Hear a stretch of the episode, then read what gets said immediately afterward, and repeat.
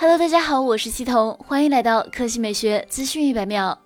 按照惯例，高通下一代旗舰处理器骁龙八九八会在今年年底亮相，预计二零二二年初就会有骁龙八九八终端上市发售。与此同时，骁龙八九八的上一代产品骁龙八八八仍然会持续服役。三星将会在二零二二年年初发布骁龙八八八终端。十月十五日消息，有爆料人士在社交平台透露，三星 Galaxy S 二十一 FE 推迟到二零二二年一月份发布。三星原计划是二零二一年十月份发布 Galaxy S 二十一 FE，但是由于缺芯，加上 Galaxy Z Flip 三和 Galaxy Z Fold 三折叠屏机型的热销，三星推迟了 Galaxy S 二十一 FE 的上市计划。三星将会在二零二二年一月十一日发布 Galaxy S 二十一 FE，它将采用挖孔屏方案，前置摄像头居中，搭载高通骁龙八八八处理器，配备六 G 内存。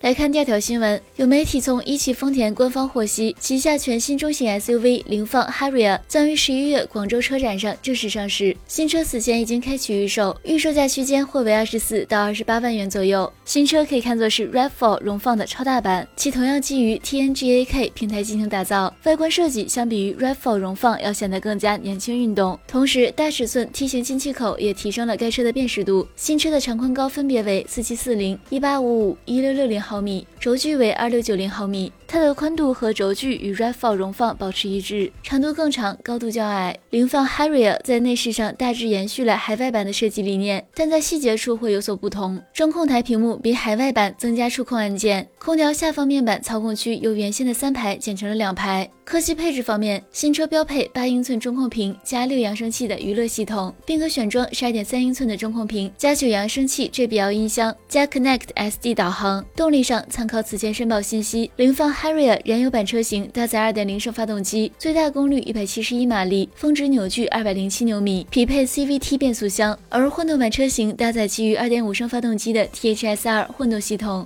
其中前驱版车型系统综合最大功率为二百一十八马力，四驱版车型最大功率为二十二马力，传动匹配以 CVT 变速箱。好了，以上就是本期科技美学资讯百秒的全部内容，我们明天再见。